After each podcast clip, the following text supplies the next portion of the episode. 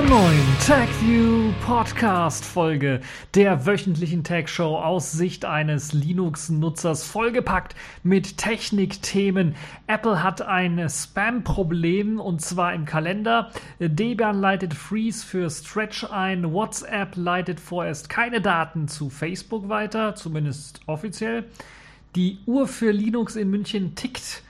Und die Kategorien in dieser Woche, diesmal mit der Pfeife der Woche, das ist Spotify, Distro der Woche, das ist die System Rescue CD 490 und Sailfish der Woche, das ist diesmal die schöne App von mir gecodet mit dem Namen Tuschbox, denn ihr habt vielleicht gehört, die fünfte Jahreszeit hat wieder Bejonne und äh, keine Sorge, ich werde das Ganze nicht in Kölsch moderieren, aber zumindest einen kleinen Hauch von fünfter Jahreszeit gibt es dann äh, bei dem App-Tipp der Sailfish der Woche für diese Woche. Fangen wir aber zunächst einmal an mit Apple. Apple hat nämlich ein Spam-Problem, wie sich herausgestellt hat, und zwar im Kalender. Und ihr hört richtig, Spam-E-Mails kennen wir ja eigentlich schon, aber nun gibt es auch Spam im eigenen Kalender. Bei iOS ist dies nun zumindest möglich. So schwer ist das Ganze gar nicht zu realisieren, wie man sich das denken würde. Um, also man muss da nicht irgendeine Sicherheitslücke für ausnutzen, um irgendwie auf den Kalender zugreifen zu können. Es müssen nicht irgendwelche komischen Apps installiert werden oder sowas, sondern man sendet einfach an beliebige E-Mail-Adressen Termineinladungen. Und das Tolle bei den Apple E-Mail-Accounts oder bei den E-Mail-Accounts, die mit einem iCloud-Account verknüpft sind, es werden diese Kalendereinträge automatisch angezeigt im Kalender. Das macht Apple nicht irgendwie direkt auf dem Smartphone mit Hilfe von Software, sondern das macht Apple auf dem Server mit Hilfe von Software und synchronisiert das dann mit dem Smartphone. Also die Benutzer können im Grunde genommen das Problem lokal gar nicht lösen, da die Verknüpfung offenbar eben auf den Apple-Servern stattfindet und Apple das automatisch wohl macht. Es kommt also eine E-Mail rein, Apple scannt dann die E-Mails, merkt, dass im Dateianhang eine Kalendereinladung ist, liest dann die Daten dort aus und setzt diese Kalendereinladung dann in den Kalender des Benutzers hinein und der wird dann automatisch synchronisiert mit dem, was ihr auf eurem äh, iOS-Device habt und dann habt ihr dann dort einen Kalendereintrag mit irgendwelchem Spam. Da steht dann zum Beispiel drin, äh, am 31. stand da wahrscheinlich drin, äh, baue hier, ähm, äh, klaue hier, ne, klaue nicht, sondern kaufe hier ähm, die besten Halloween-Masken, so, so und so, so und so, äh, um diese und die Uhrzeit. Also solche Geschichten werden dort rein gemacht und ähm, das wird wahrscheinlich äh, dann auch äh, nicht nur für die kommenden Tage, für die nächsten Wochen oder sowas dann gemacht, sondern teilweise werden so Kalendereinträge natürlich auch versteckt für die nächsten Jahre, zum Beispiel dann in der Nähe eines Geburtstages beispielsweise oder sowas von Berühmtheiten wird dann dort was reingepackt. Hm, wobei Geburtstag ein guter, gutes Stichwort ist, Kalendereinträge auslesen können die Teile natürlich nicht, sondern sie können wirklich nur Spam verbreiten. Das heißt, es ist nicht irgendwie eure Privatsphäre damit gefährdet, sondern es ist einfach nur sehr, sehr nervig, vor allen Dingen, wenn man halt eben nicht nur eine, sondern tausende von solchen E-Mails bekommen hat mit Einladungen und die sich dann automatisch dort eingetragen haben. Ja, ähm, wie gesagt, die Benutzer können das Problem gar nicht lokal lösen. Die E-Mails werden automatisch gepasst. Auch das Löschen der Kalendereinträge bzw. Ablehnen dieser Einladungen sollte man unterlassen, weil das dann eben zur Datenweitergabe dient weil momentan sieht es so aus, die Bots machen das randommäßig. Das heißt, die suchen sich Strings raus und schicken dann dort einfach E-Mails rein.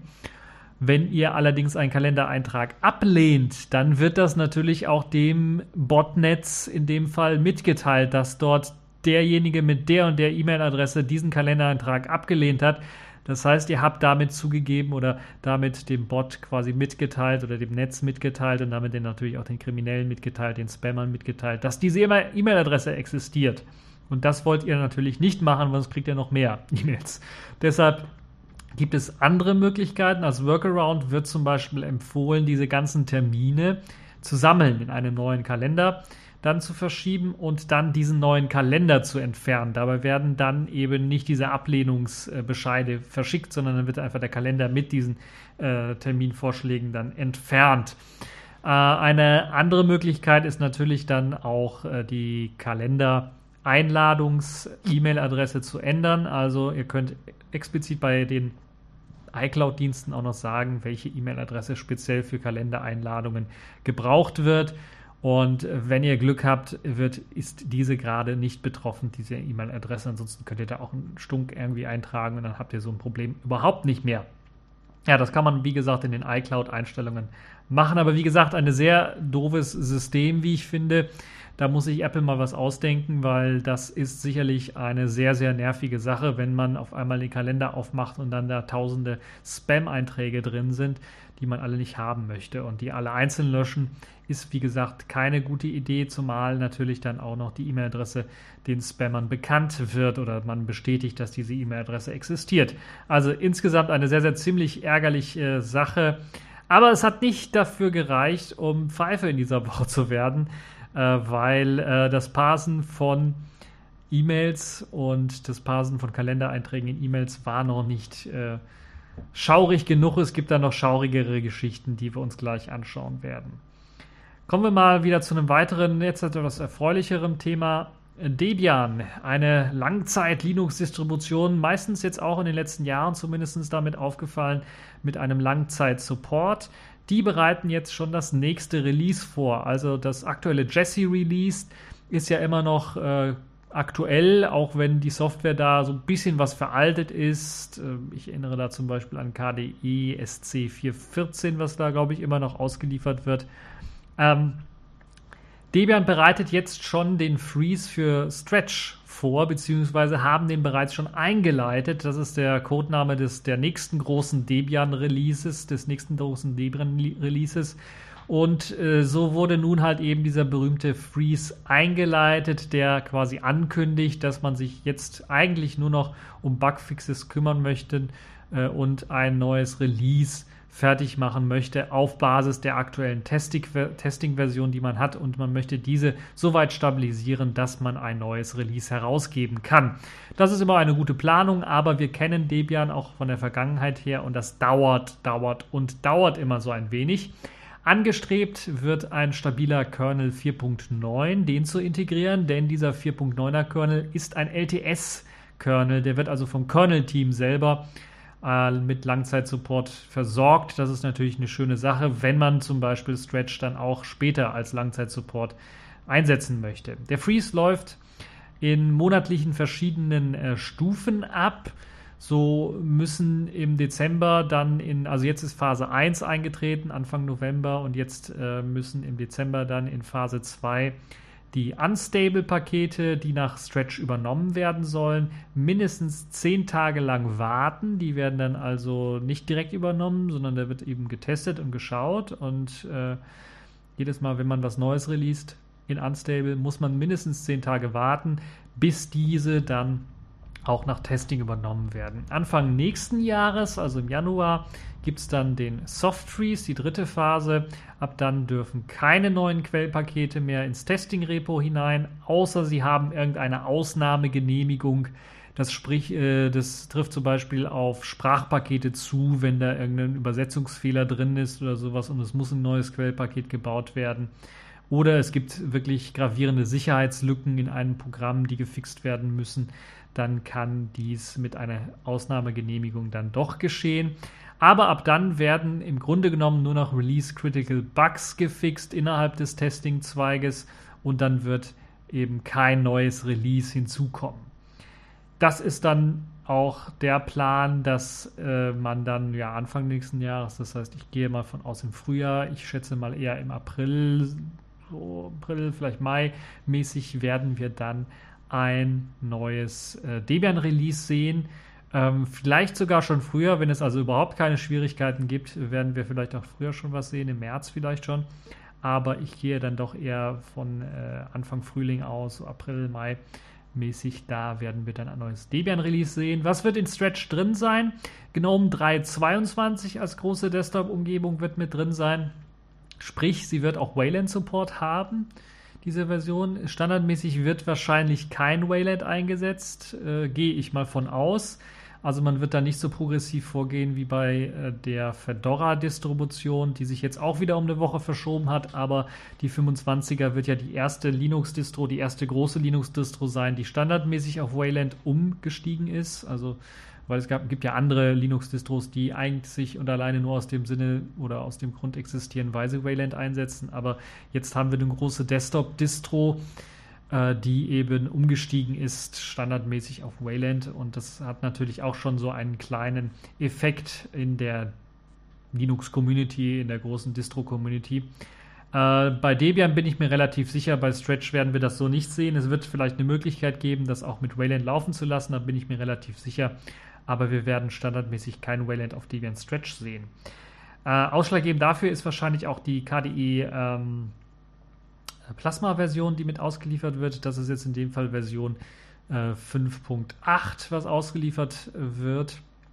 Ja, das ist auch ein LTS-Release. Es wird also wahrscheinlich 5.8.3 oder 5.8.2, gerade das, was jetzt in Testing drin ist, vielleicht mit, ich hoffe mal mit gebackporteten Patchen, vielleicht dann auch auf 5.8.3 oder 5.8.4 dann kommen. Ich hoffe, dass das dann auch in Zukunft regelmäßig geupdatet wird, also 585, 586 und so weiter und so fort, dass das alles dann mit einfließen wird, weil die KDE-Jungs und Mädels machen das ja nicht umsonst, so ein LTS-Release. Das sollte, glaube ich, Debian auch sehr entgegenkommen. Ja, das sind so die zwei großen Desktops, die äh, hineinkommen. XFCE wird auch in seiner aktuellsten Version, ich glaube 4.12 ist die aktuellste Version, wenn ich mich nicht irre, mit drin sein. Und LXDE wird in der aktuellsten Version mit drin sein, wobei LXDE ja, glaube ich, keine Versionsnummern hat, aber ja, der stabile Zweig von LXDE wird drin sein und LXQt wird mit Sicherheit auch mit drin sein. Und das sind so eben die Desktops, würde ich mal sagen, die bei Debian hm, so am meisten verbreitet sind. Und äh, da werden wir dann mal schauen, was dann sonst so in Sachen Software noch so aktuelles mit drin sein wird. Auf jeden Fall äh, ist das, glaube ich, ein, eine gute Mischung. Äh, GNOME 3.22 ist, glaube ich, sehr stabil. Äh, KDE Plasma 5.8 ist sehr stabil. Also da können wir auf jeden Fall mit einer weiteren stabilen, guten Distro rechnen und hoffentlich nicht allzu alt, wenn es dann herauskommt. Inwiefern dann auch die Wayland-Unterstützung ähm, standardmäßig aktiviert sein wird, werden wir dann sehen. Ich, äh, wie gesagt, gehe davon aus, dass das nicht mit dabei sein wird. Aber wir werden Wayland auf dem Stand der Dinge wohl haben bei Debian Stretch. Und es wird sicherlich Möglichkeiten geben, GNOME, K äh, KD Plasma und äh, vielleicht auch ein paar weitere äh, Desktops dann unter Wayland ausprobieren zu können. Das also, glaube ich, eine tolle Geschichte. Debian Stretch im nächsten Jahr werden wir es also erleben können. Kommen wir mal zu einem weiteren kleinen News-Update. Ich habe ja bereits schon, ich glaube, es war sogar die Pfeife der Woche von Facebook und WhatsApp geredet.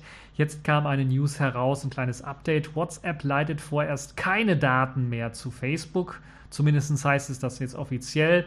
Es ist ein kleiner Sieg für unsere Datenschützer, würde ich mal sagen, die Facebook oder WhatsApp in dem Fall es sogar explizit untersagt haben, die Daten an Facebook weiterzuleiten. Facebook kündigt jetzt zumindest an, erst einmal keine Daten von WhatsApp nach Facebook zu leiten und zu verknüpfen. Mit dem Stopp gewährt dann Facebook nun den Datenschützern und den Behörden äh, ihre Bedenken und Sorgen gegenüber Facebook zu äußern. Das heißt, mit Grunde genommen äh, alles äh, nach dem Motto, äh, nach Gottes Gnaden bzw. Facebooks Gnaden dürfen sich jetzt die Datenschützer, äh, Datenschützer mal äußern und ihre Bedenken nennen und danach machen wir genauso weiter, wie wir vorher aufgehört haben. Also das äh, fühlt sich oder hört sich zumindest nach diesem Motto so an. Also mal ehrlich, die Daten wurden vermutlich jetzt schon alle gesammelt. Und der vorläufige Stopp ist jetzt einfach nur eine reine Publicity-Nummer. Also sie haben genug Daten sowieso schon gesammelt bei Facebook die sind alle schon eingeflossen und die haben jetzt schon verarbeitet und so weiter und so fort und nur neue Daten werden jetzt nicht mehr verarbeitet. Okay, äh, so sieht das wahrscheinlich aus bei Facebook. Äh, die Daten, die Facebook jetzt schon hat, werden natürlich auch nicht gelöscht. Das äh, bin ich mir auch relativ sicher.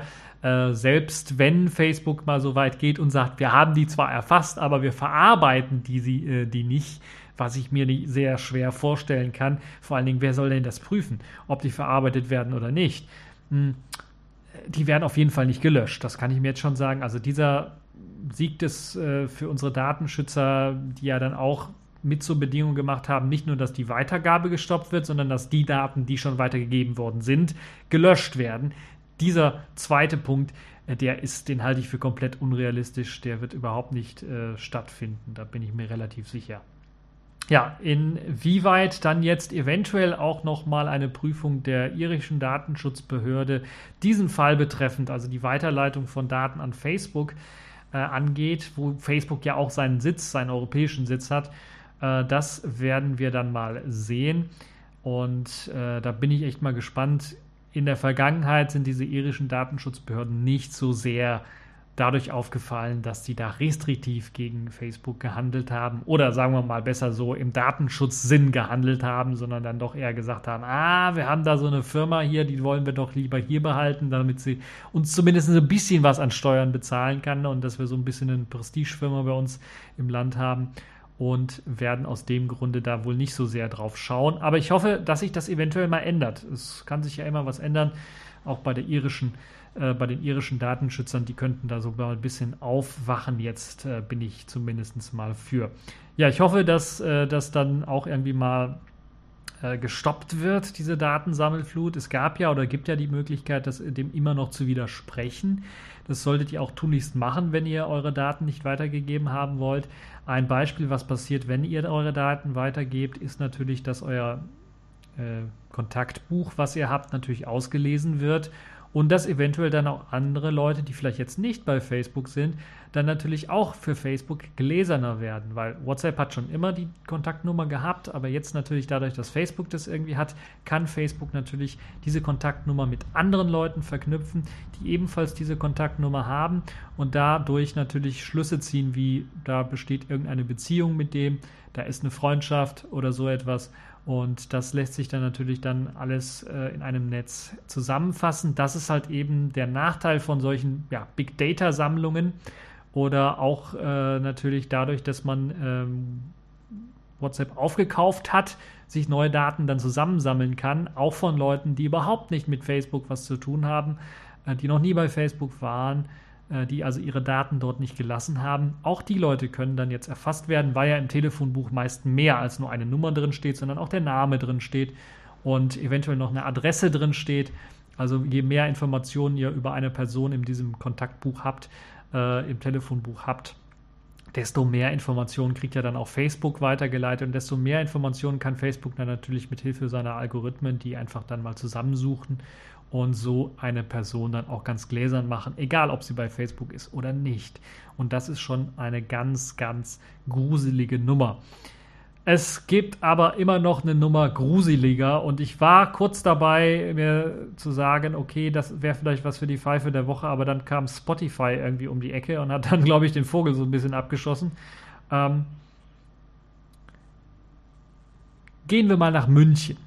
Wir haben ja von München bisher immer gehört, dass dort eigentlich dieser Umstieg auf Linux, der ja, glaube ich, schon mehr als zehn Jahre lang angedauert hat und jetzt irgendwann mal, glaube ich, dieses Jahr oder letztes Jahr dann fertig war, offiziell, dass äh, der zum einen positiv sehr viel Geld eingespart hat, aber auch im Negativen hat man sehr viel gehört, gerade auch durch den neuen Oberbürgermeister in München, äh, Reiter, der irgendwie als Microsoft-Fan sich bezeichnet hat und dann irgendwie was immer mit, irgendwie hat er irgendwie was gegen Linux gehabt und diverse IT-Probleme, die es in München gab, dann immer auf diese Linux-Clients geschoben hat und auf den ganze Linux-Migration.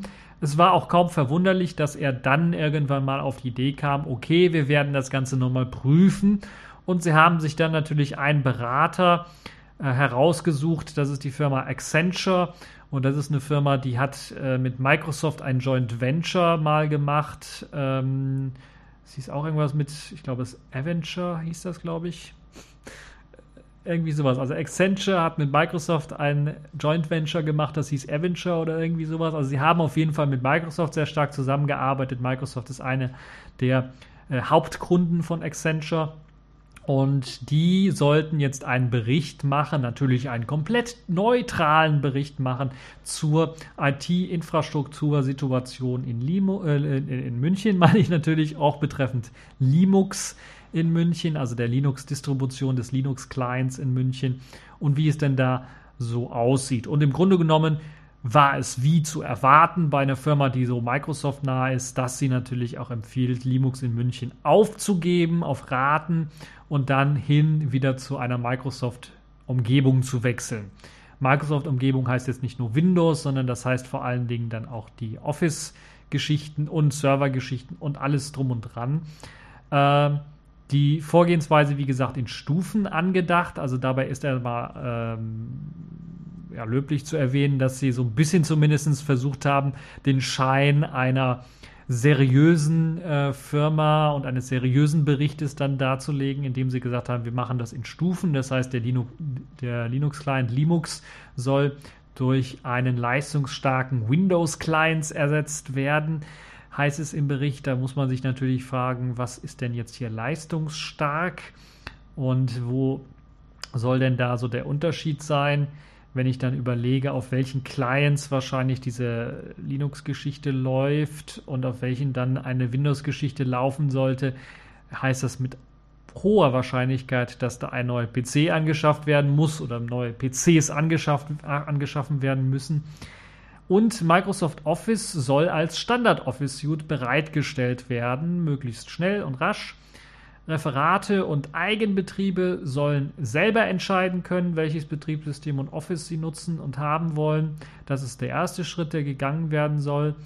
Dabei muss man sagen, die IT-Infrastruktur in München ist immer noch zerschossen. Äh, das heißt, es gibt keine zentrale Infrastruktur, was ja schon auch eines der zentralen Projekte war, äh, alles zu, zu zentralisieren. Zumindest hat man diese verschiedenen einzelnen Insellösungen, die es in München gab, hat man zumindest grob in jetzt drei, vier ähm, umgewandelt. Das ist schon mal positiv zu sagen. Das war, das ging einher mit der Linux-Umstellung, war aber kein, ähm, äh, hat aber mit dem Linux-Projekt in dem Sinne nicht viel zu tun, sondern ist eine allgemeine IT-Infrastruktur, Umwälzungs- oder Modernisierungsaufgabe ähm, gewesen in München, die dann durchgeführt worden ist, zeitgleich mit eben der Linux-Einführung. Äh, und Referate und Eigenbetriebe ist halt eben das Stichwort. Die haben meistens eine eigene IT-Infrastruktur, die haben meist eben nicht den zentralen IT-Sachberater quasi oder die IT-Abteilung, äh, die Zentrale, die sie einsetzen, sondern sie haben eigene.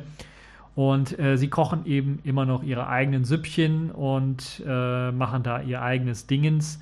Und das ist, glaube ich, das, was so, glaube ich, eines der größten Probleme von, von der Münchner äh, IT ist, dass sich eben dann diese Referate und Eigenbetriebe eben selber versorgen wollen und eben nicht auf diese zentrale Münchner Geschichte eingehen wollen. Und dadurch ergeben sich natürlich irgendwann mal Inkompatibilitäten. Das ist halt einfach so, wenn man halt beispielsweise bei einer älteren Version von irgendeinem Programm bleibt und nicht updatet.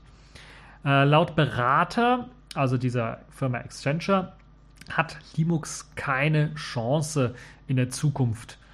Eine Berechnung für eine Remigration auf Windows oder eben auf Windows plus Office gibt es nicht in der Studie. Das ist ziemlich interessant, weil wozu macht man so eine Studie, wenn äh, man so etwas nicht mit hineinbringt?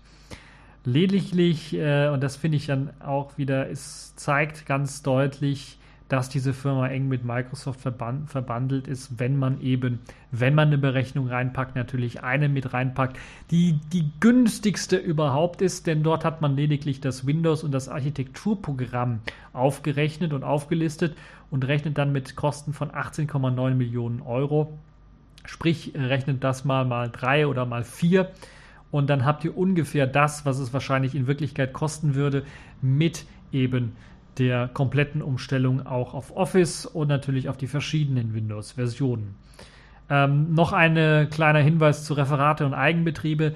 Die haben ja in, äh, der, in dem Fall äh, nicht nur Linux-Clients äh, laufen, sondern teilweise auch Windows-Clients laufen und die sind teilweise auch steinalt. Also ein, großes, äh, ein großer Batzen von PCs läuft da immer noch auf Windows 2000. Ja, ihr hört richtig oder Windows XP, die seit Jahren schon keine Updates mehr bekommen und äh, auch seit Jahren in München keine Updates mehr bekommen, weil dort hat man natürlich für eine Verlängerung der Windows XP-Lizenzen kein Geld ausgegeben. Das heißt, da kriegt man auch schon seit Jahren keine Updates mehr.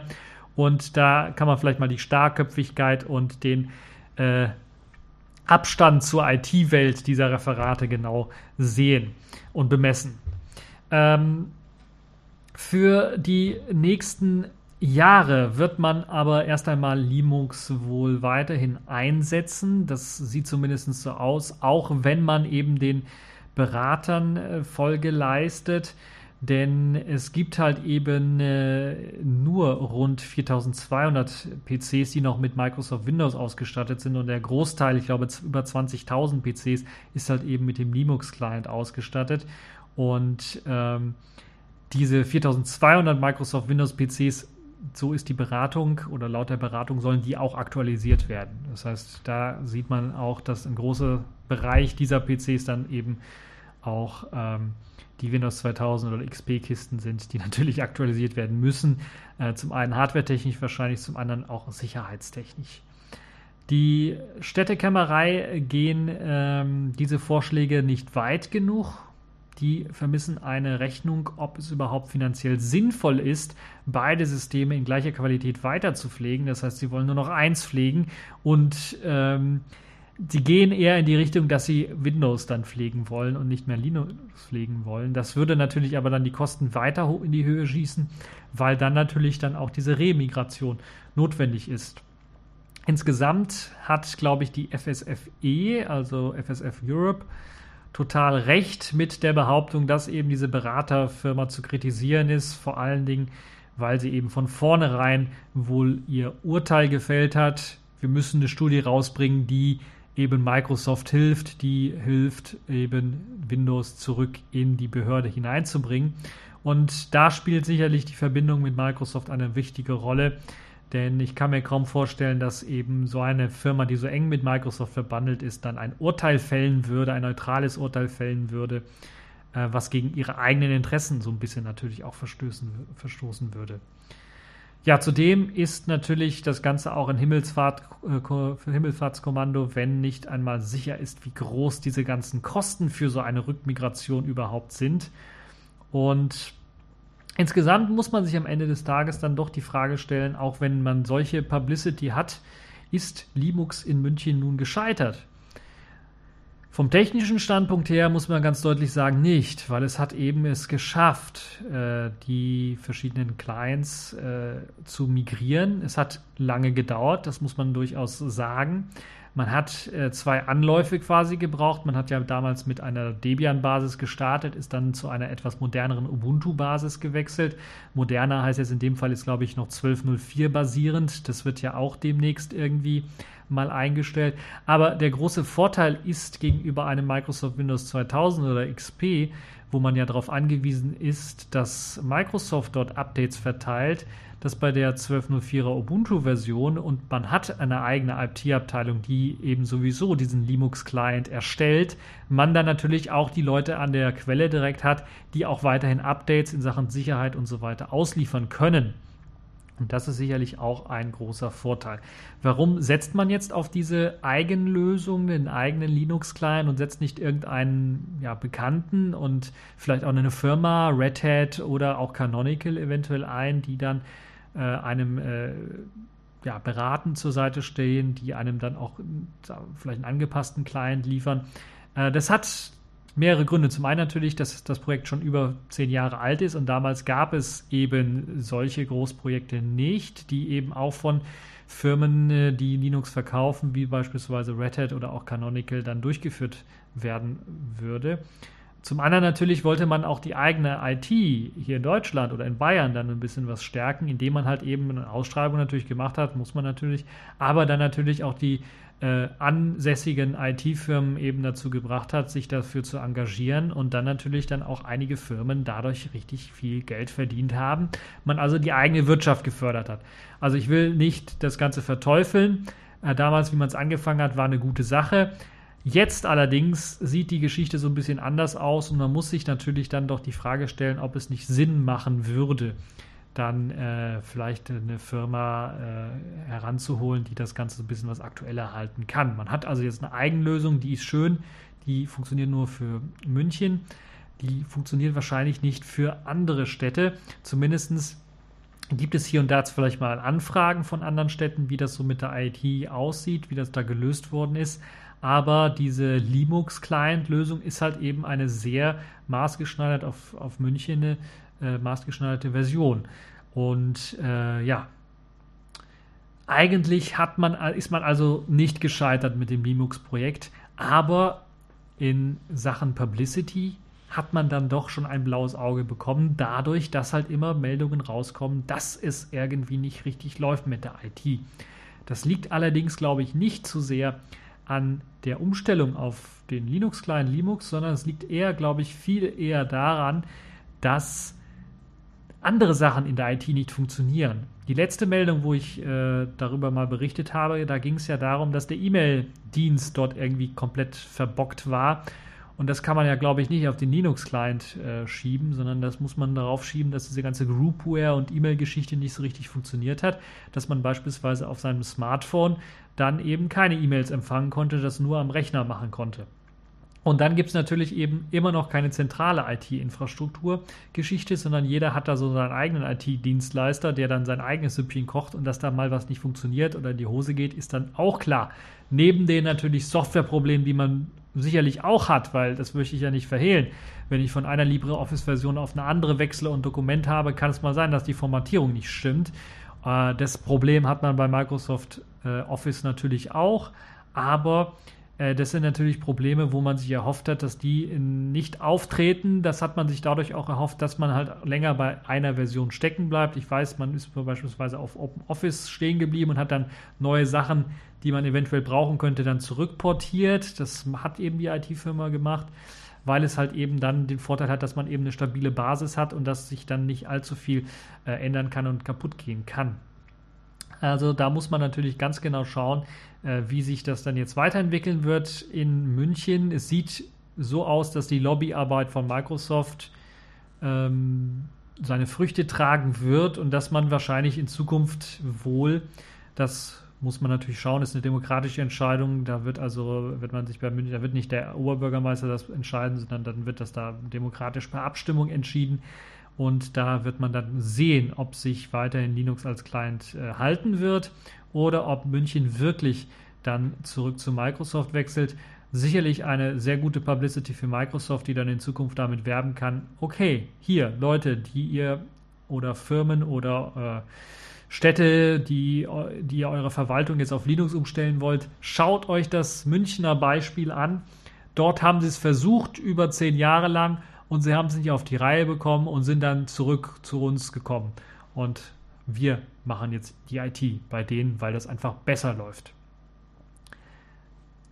Damit muss man sich jetzt in Zukunft wohl auseinandersetzen.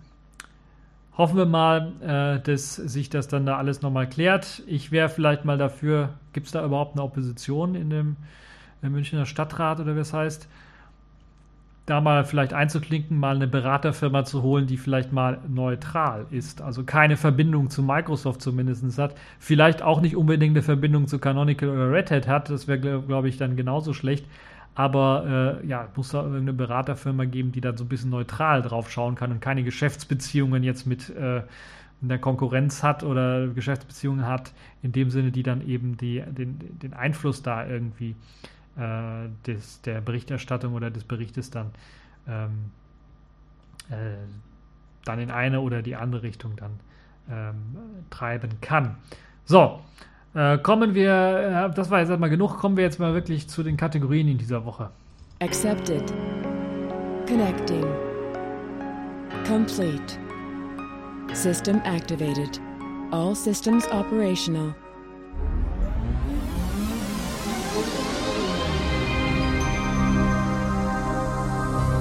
Ja, zuallererst haben wir dort die Pfeife der Woche. Das ist diesmal Spotify geworden. Der bekannte Musikstreaming-Dienst hat ja zahlreiche Apps für verschiedene Plattformen, die sie bereitstellen. Und eine dieser Apps ist tatsächlich eine Desktop-App. Also ich habe Spotify zwar auch. Habe mir da irgendwann mal einen Account, einen kostenlosen Account geschossen und habe das dann aber nur, glaube ich, auf dem Smartphone mal benutzt. Und es gibt aber auch Desktop-Apps. Es gibt, glaube ich, sogar Desktop-Client-Apps für Linux. Ähm, offizielle sogar, soweit ich das weiß. Und diese Desktop-App ist nun ins Visier geraten, da die irgendwie Unmengen an Daten verarbeitet und dann eben auch schreibt und damit natürlich dann moderne SSDs vor Herausforderungen stellt, wenn da am Tag oder wenn pro Stunde mehrere hundert, mehrere, also in dem Fall 300 Megabyte pro Stunde etwa geschrieben werden und einige User es dann so, wenn sie da Spotify extensiver nutzen, dann bis zu 100 Gigabyte am Tag an Traffic verursacht haben auf eine SSD, ist das nicht sehr schön, würde ich mal sagen. Und das Tückische an diesem Problem ist, dass das anscheinend nicht alle Nutzer betrifft. Also es gab Berichte schon seit äh, Juni diesen Jahres, also Sommer diesen Jahres. Und dort haben einige Nutzer davon berichtet. Andere haben das Problem anscheinend nicht oder haben es gar nicht gemerkt. Das kann natürlich auch durchaus sein. Die Leute, die keine SSD haben, werden es wahrscheinlich nicht so sehr äh, stören. Trotzdem ist es, glaube ich, ein, ein, ein großes Problem und äh, mich wundert so ein bisschen, deshalb habe ich das als Pfeife der Woche irgendwie genommen. Und warum ist es jetzt die Pfeife der Woche? Ja, weil man eben seit langem Bescheid wusste bei Spotify, sogar noch bevor Leute da irgendeinen Bericht gemacht haben, hat man das bei Spotify gewusst, dass da sehr, sehr viele Daten geschrieben werden. Und seit Anfang Sommer spätestens hätte man dann eigentlich reagieren müssen, als sich dann eben die Nutzer ähm, bemerkt, äh, be bemerkbar gemacht haben in Foreneinträgen und so weiter und so fort im offiziellen Support-Forum und man dann eigentlich nur mit abgespeist worden ist mit so Standardfloskeln, ja, kann da eigentlich gar nicht sein, installier mal neu, wird schon alles gar nicht so schlimm sein, so nach dem Motto. Also es kam nichts Richtiges von Spotify, außer vielleicht sogar Standard-Bot-Antworten. Und Spotify selber hat sich dann doch jetzt relativ schnell bewegt, nachdem dann doch der Unmut so groß war, dass einige Nutzer dann doch die Medien so ein bisschen eingeschaltet haben und dann hier der eine oder der andere Technikblog oder die eine oder andere Technik-Webseite wie beispielsweise Golem oder Computerbase ähm, oder Heise mal darüber berichtet haben. Äh, nur um jetzt mal die deutschsprachige ein bisschen was zu nennen, da gab es sicherlich auch noch andere hat es jetzt äh, Spotify dann doch geschafft, sich zu bewegen und nun im November dann wirklich dann auch innerhalb von, äh, glaube ich, unter einer Woche dann eine neue Version rauszubringen, die Version 1042, die offiziellerweise das Problem lösen soll. Also der Bug-Eintrag oder der Foreneintrag wurde erst einmal geschlossen mit dem Hinweis darauf, dass dieses Problem in 1042 behoben sein soll. Ja, weshalb Spotify es nicht geschafft hat, dieses Problem, obwohl bekannt, vorher dann schon auch zu beheben, ist eigentlich mir völlig unerklärlich. Also haben sie da einen geheimen Deal mit den SSD-Herstellern. Äh, Leute kaufen nicht so, nicht so viele neue SSDs, also macht mal hier irgendwie, lasst doch mal den Bug drin, damit wir so ein bisschen was mehr SSDs verkaufen. Ich weiß es nicht, was sich Spotify dabei gedacht hat. Vielleicht hatten sie auch keine Entwickler über den Sommer hin manchmal hat man so das Gefühl, also für die Desktop-App zumindest, dass da wohl keiner da ist, wenn eben die Updates so lange brauchen und eben so ein Update nicht gefixt wird. Äh, oder so ein Problem nicht gefixt wird, so ein Bug. Ja, zudem scheint aber dieses Update, dieses 1042er Update, ähm, das Problem, das generelle Problem mit den großen Schreibmengen nicht behoben zu haben. Es ist zwar so, dass es abgemildert worden ist, also anstatt 300 Megabyte pro Stunde sollen jetzt laut einiger Nutzer nur 100 Megabyte pro Stunde geschrieben werden, aber das ist immer noch verdammt viel und man muss sich fragen, wozu macht man das Ganze? Das ist ein Musikstreaming-Dienst. Wozu schreibt er so viele Daten? Dazu muss man sicherlich auch wissen, dass diese 300 Megabyte pro Stunde, die geschrieben worden sind, auch geschrieben worden sind, wenn man die App nicht benutzt hat. Man hat sie nur aufgemacht und die lief im Hintergrund. Man hat nichts angehört, man hat nichts gestreamt. Also wenn jemand exzessiv irgendwo Musik streamt, könnte man sich das eventuell vorstellen. Aber das muss dann schon wirklich, also ne, selbst bei meiner besten Vorstellungskraft kann ich mir nicht vorstellen, wie die MP3s, die da sind. Vielleicht sind die, was weiß ich, 10, 12 Megabyte groß, wenn sie eine gute Qualität haben. Ähm, pro Lied. Ich komme immer noch nicht dahinter, wie man dann exzessiv auf über 100, über 300 Megabyte pro Stunde dann kommen soll. Also das da komme ich wirklich nicht dahinter. Wenn wir überlegen, lassen wir mal kurz ausrechnen, sagen wir mal 10 Megabyte hat ein Lied und ein Lied dauert drei, vier Minuten. Eine Stunde hat 60. Da komme ich nicht auf diese, äh, auf diese Datenmengen, die da geschrieben werden sollen. Also da bin ich also wirklich mal gespannt, was die Begründung dafür ist und ob Spotify da nochmal reagieren wird mit einem weiteren Update, um dann nochmal zu sagen, was eben hier Sache ist. Weil das Ganze kann eigentlich gar nicht angehen. Das kann auch gar nicht so realistisch sein. Und äh, ja, leider können wir da selber nicht reinschauen. Ist kein quelloffenes Projekt, da kann man nicht einfach mal reinschauen und gucken, was machen die denn da, warum kommt da sowas zustande. Vielleicht hat das was mit Werbung zu tun, vielleicht hat das irgendwie was mit Content zu tun, der im Hintergrund irgendwie einfach nachgeladen wird aus irgendwelchen Gründen. Ähm, ich weiß es nicht, was da gemacht wird. Oder es werden nicht nur, wird nicht nur das gestreamte Lied quasi in Teilen runtergeladen, sondern es werden dann auch noch äh, drei, vier andere Sachen runtergeladen und weiterverteilt. Ich ich habe keine Ahnung, was sie da machen. Auf jeden Fall klingt das alles nicht richtig.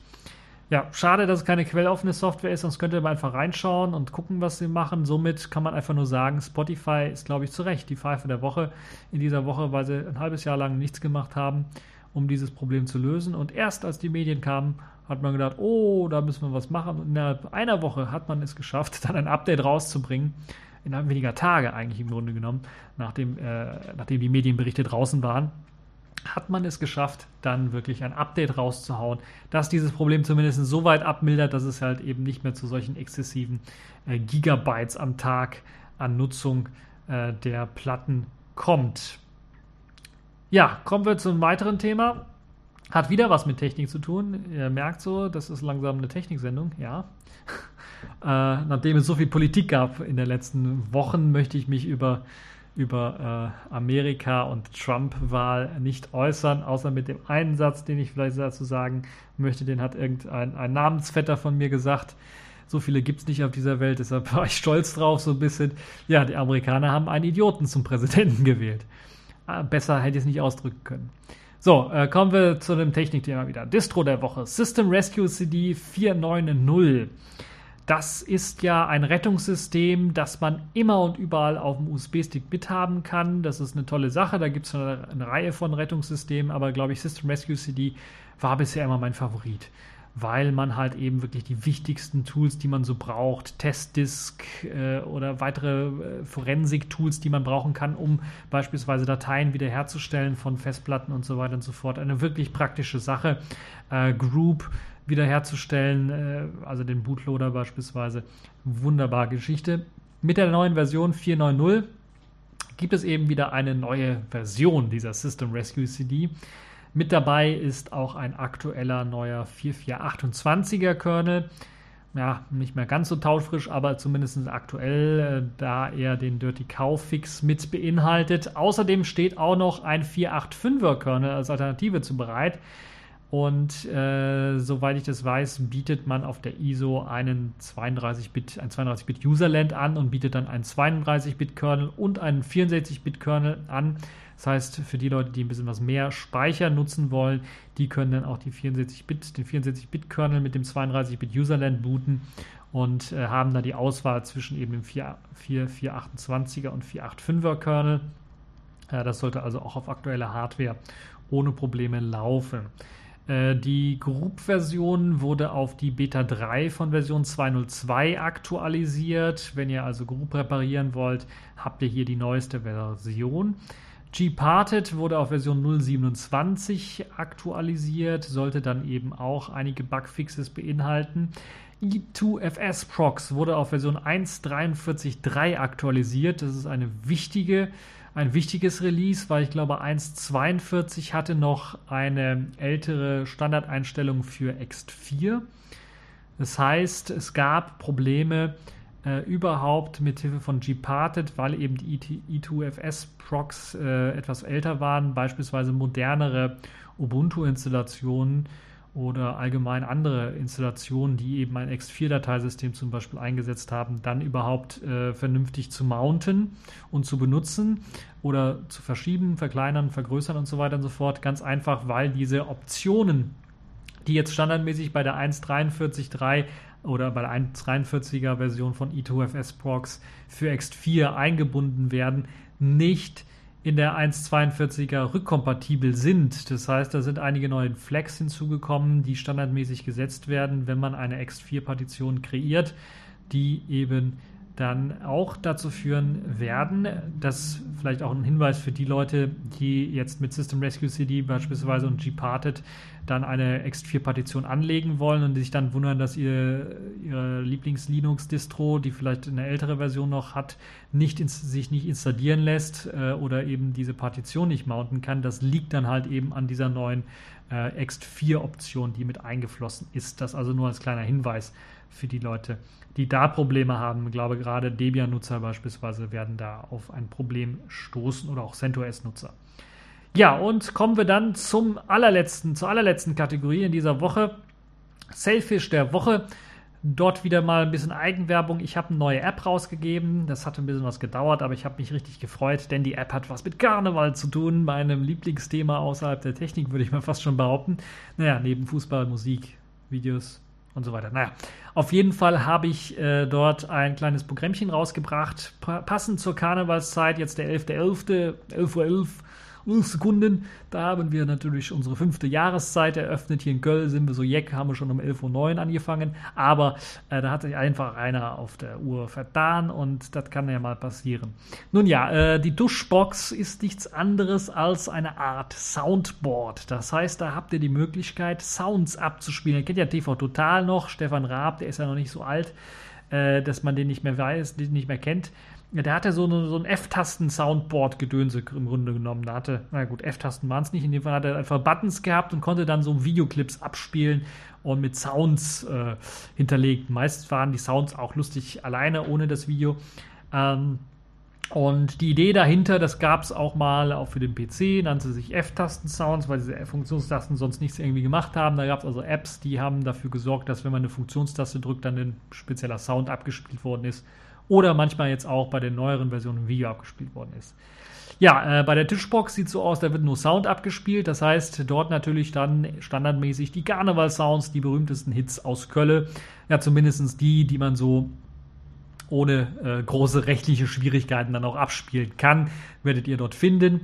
Äh, es sind, glaube ich, sieben Stück standardmäßig mit dabei, wenn ich mich nicht recht irre äh, die ihr dann abspielen könnt. Aber ihr könnt neue hinzufügen. Das heißt, wenn ihr da irgendwelche Sounds irgendwo gekauft habt, Karnevalslips gekauft habt, könnt ihr die natürlich einfach hinzufügen. Ich würde empfehlen, die immer ein bisschen was zu schneiden. 10, 20, 15 Sekunden reicht meistens aus, äh, um irgendwie mal äh, äh, mit dem Schunkeln anfangen zu können, mit dem Singen anfangen zu können bei einem Lied oder sowas, reicht ja meistens äh, eben diese, äh, diese paar Sekunden, bis eben die Stimmung gehoben ist und bis man wieder anfangen kann mit dem Biergläser heben oder den, den Bier aus dem, äh, aus dem Gesicht zu nehmen, das Bierglas aus dem Gesicht zu nehmen und dann anfangen zu singen.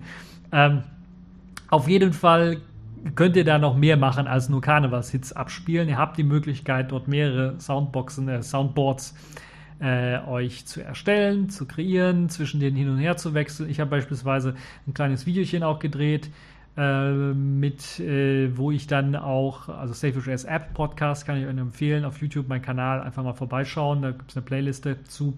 Dort habe ich euch mal gezeigt, wie das Ganze aussieht und dort gibt es auch zum Beispiel eine, ein, ein Soundboard, was ich erstellt habe für Bud Spencer Sprüche, Bud Spencer und Terence Hill Sprüche, äh, die deutschen Sprüche natürlich, die englischen sind nicht so gut. Äh, und äh, das könnt ihr zum Beispiel machen, wenn ihr eben die Sprüche habt oder auch, äh, was weiß ich, Dirty Harry Sprüche oder sowas oder Clint Eastwood Sprüche allgemein oder weitere Soundboard Sprüche, die ich ja auch hier habe. Ich habe ja so eine Art, das habe ich jetzt in dieser Folge komplett irgendwie verschlafen und nicht benutzt, aber ich habe ja auch solche Sounds und Soundschnipsel, wie zum Beispiel. Nein. Genau, sowas habe ich auch hier. Und äh, diese ganzen Soundboard-Schnipselchen, die ich hier habe, die ihr auch immer hören könnt bei fast jeder TechView-Podcast-Sendung, außer ich vergesse das mal oder ich habe einfach irgendwie nichts oder ich muss einfach mal. Mach ein paar kräftige Züge, dann kannst du gut kacken. Dann gibt es halt eben äh, die Möglichkeit, äh, solche Sounds zum Beispiel auch als Soundboards dann zu benutzen. Und ähm, ja, das ist äh, manchmal bei der einen oder anderen Situation, wenn man da mal eine Diskussion drin ist mit jemandem, eine hitzige Diskussion oder sowas drin ist, um die Diskussion einfach mal äh, zu lockern, kann man dann einfach mal solche Sounds abspielen. Locker, Mann, immer locker. Ist doch ein wunderschöner Tag. Sowas zum Beispiel. Also, und manchmal ist es auch wirklich, wirklich lustig. Und. Was grinst du denn so dämlich, du Affe? Solche Sounds abzuspielen, ist einfach mal herrlich. Auf jeden Fall, also die Tuschbox kann ich euch nur empfehlen. Äh, und äh, Soundschnipsel müsst ihr euch selber leider zusammensuchen. Die kann man, glaube ich, einfach nicht so frei im Netz dann teilen.